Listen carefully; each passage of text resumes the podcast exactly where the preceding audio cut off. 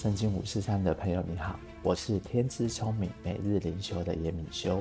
这集分享有关以色列军队的由来，以及为何他们在战争中都可以得胜利。我们还会讨论组织和选举必胜的关键，以及看见多产、倍增和掌权的祝福。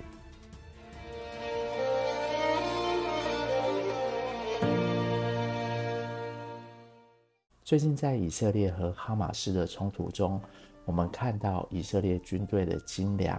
现在，让我们从圣经中的民数记来了解他们的成功秘诀。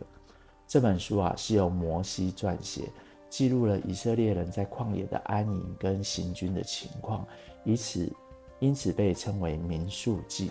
在这本书中啊，记载了。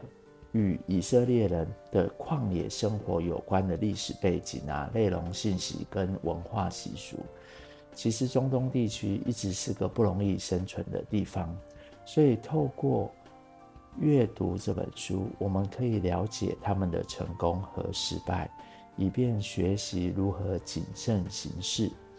这一系列的主题是选民，这次说到第一章和第二章的部分。因为都是数字啊，所以没有多读。那我们来看看上帝如何祝福敬畏他的百姓，让他们多产、倍增和掌权。第一个关键是上帝会调查。当以色列人离开埃及经过四百年，原本只有七十二人的人数增长到约两百万。当时，上帝透过以色列的领袖摩西对他说话，命令他进行一次人口调查，列出二十岁以上且能参战的男性名单，每支族选出一位族长来帮助亚伦和摩西。在西元前一千四百年，以色列从原本的七十二人变成了十二支派，拥有了六十三万。三千五百五十名二十岁以上的男性。现在的以色列军队从一九四八年复国以来，男女都必须服兵役，女性服役二十四个月，男性服役三十四个月。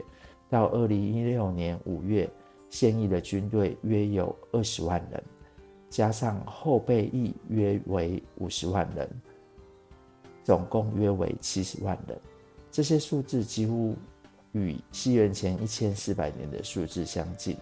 以色列是中东国防预算最高的国家之一，也是世界上拥有战争丰富经验的国家之一。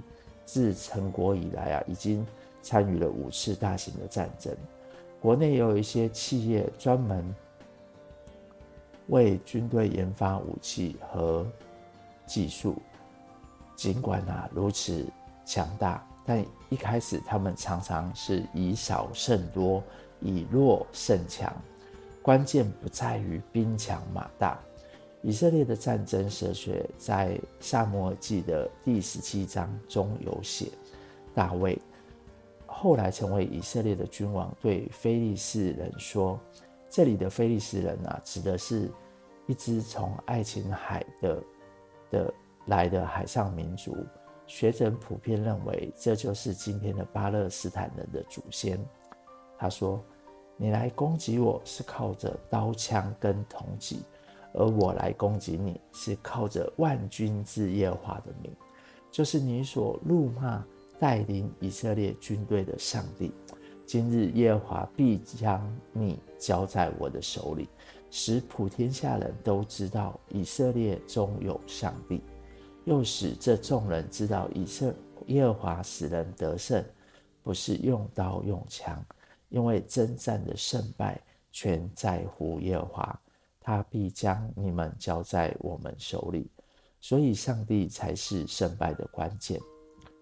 第二个关键是，上帝会寻找人。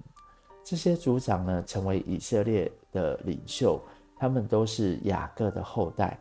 而雅各呢，有两个妻子和两个妾，呃，如图中所表示啊，其中紫色的部分是大老婆利亚所生的，而利亚是敬畏上帝的妻子，上帝赐福给她，使他生下了六个孩子，其中犹大的后代后来成为以色列历史上敬畏上帝的君王，如大卫和所罗门；而利未的后代成为侍奉上帝的祭司。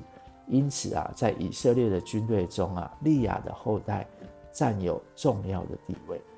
当以色列人进入迦南地时，这些族长也在管理、帮助管理土地和人民，就像现今的台湾的县长一样。但如果他们能够和睦合作，神就祝福他们，使他们免受外敌的侵害。然而，如果他们内部争吵不休，外敌就会取胜。这也提醒我们了，敬畏上帝和团结是成功的关键。无论是在战争中，还是在政治选举中，如果我们能够团结一致，就有机会获得胜利；否则，将一直处于失败的境地。第三个重要关键是上帝会组织。最后，我们要讨论行军。十二个支派呢，被分为四个大营，每个大营呢，由犹大、流便、以法莲和但的支派领导。每个大营内部再分为三个支派。这样的组织方式，让以色列人可以好好管理他们的阵地和人民。那巴拿巴宣教学院的黄奇慧博士所说。其实，以色列和巴勒斯坦就像两端的跷跷板，必须保持平衡和中庸。无论是犹太人以撒的后裔，或是巴勒斯坦人以斯玛利的后裔，其实上帝都爱。媒体在以巴冲突中，经常只报道单一事件或画面，制造强烈的对比。事实上啊，这两个地区的居民，包括以色列和巴勒斯坦的平民，都受到冲突的影响，但主要受害于恐怖分子的煽动。从政治政治的角度来看，这个问题啊，似乎很难解决。但我们希望和平和和解最终可以实现，不管信仰。背景如何，我们都应该共同追求和平、繁荣和祝福。最后，让我们一同祈祷：亲爱的天父上帝，谢谢你让我从本集知道，上帝会调查，上帝会找人，上帝会组织。求主帮助我，让我也可以学习你的方式，好好的调查，下功夫。好好的找到好的领袖，并且好好的组织团队，使团队有从神来的祝福和智慧。也求主让以巴战争、俄乌战争落幕，希望世界各地的冲突可以得到解决，人们可以共同追求更美好的未来，并让敬畏你的人得到多产。倍增掌权的祝福，祷告是奉上帝的儿子耶稣的名祷告，阿门。